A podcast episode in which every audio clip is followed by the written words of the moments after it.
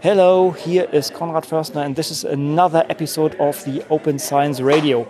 So there is Christmas, there is Easter. Easter, I'm from Cologne, so there is also Carnival, but there's one one big celebration here in Berlin every year, which is the Barcamp Open Science. And that's something you shouldn't miss, even if there's some nasty viruses out there. And it's today. So we are here at um, Barcamp Open Science, and when I'm talking about we, unfortunately Matthias is not here, but as last year, I have great support by Bernd. Hi, Bernd. Hi, Konrad. Hi. Maybe again a short introduction, although people listening to Open Science Radio know you already. Maybe you can give a quick um, overview of what you're doing. So I'm Bernd Rupp. I'm from the FMP, the Leibniz Institute for Molecular Pharmacology, and there I'm software engineer. And uh, here I'm as podcaster because I'm also a host of a podcast, uh, so, uh, the Wirkstoff Radio, which I recommended very often already, and I can recommend it here again. So, but we are not alone. With me is Guido Scherp. Guido Scherp is the mastermind behind the Open Science Barcamp. yeah, right. Guido, I guess you had some hard times here, I guess, in the recent days. Um, so, but now it's happening and everything is here. So, uh, what do you say? What, how's it looking like? So currently, is, it's, uh, currently it's looking very nice because we have uh, we have still 50 participants in contrast the recent development.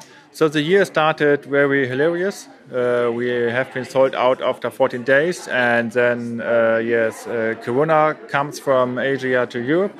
And uh, on the one side, it's a really interesting development because this situation once again showed us that uh, open practices are very important.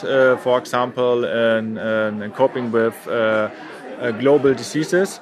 Uh, we see that many scientists started to to to uh, publish their research on coronavirus as soon as possible. Uh, they share everything. They use the infrastructure like like preprint servers and Slacks to collaborate and communicate and. Uh, also, publishers uh, open their literature uh, dealing with, with Corona.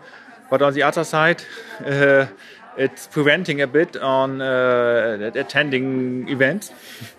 and so this is a bit uh, from which we suffer currently. But at, at, the at the end, uh, we can be very happy that still 50 people are here. And uh, what we can see from every year's experience is that we always have a really nice mixture from from, from backgrounds. So. I'm looking forward to have a nice event here and looking forward to interesting discussions. The sessions that have been proposed are very good and okay, and we we can live with with the situation. Okay. Yeah, no, but we had a lot of uh, great suggestions here. So uh, we will record again, as the, in the last years, some of the sessions and try to not the sessions themselves, but we will talk to the to the mentors, to the um, to the moderators there, and try to get a well a compiled overview of what happened here. Okay, so stay tuned. Talk to you later, guys. Bye.